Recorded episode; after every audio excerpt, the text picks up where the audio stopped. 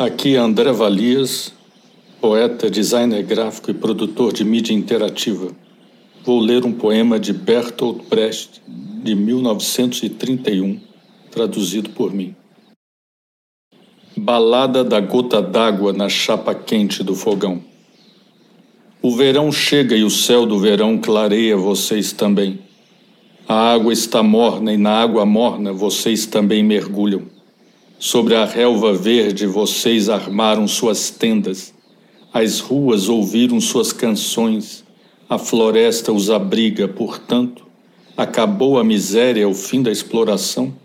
Vocês dormem no amparo sem preocupação? O mundo de vocês enfim melhora? Não.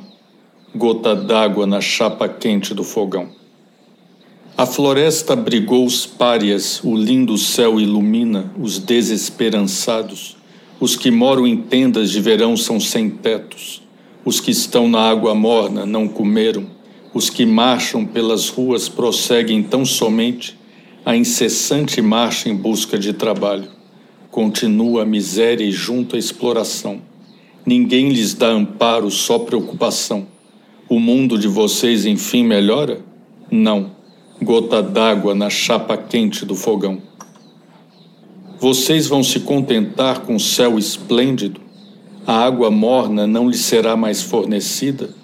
A floresta vai lhes dar abrigo? Alguém os alimenta? Alguém os consola?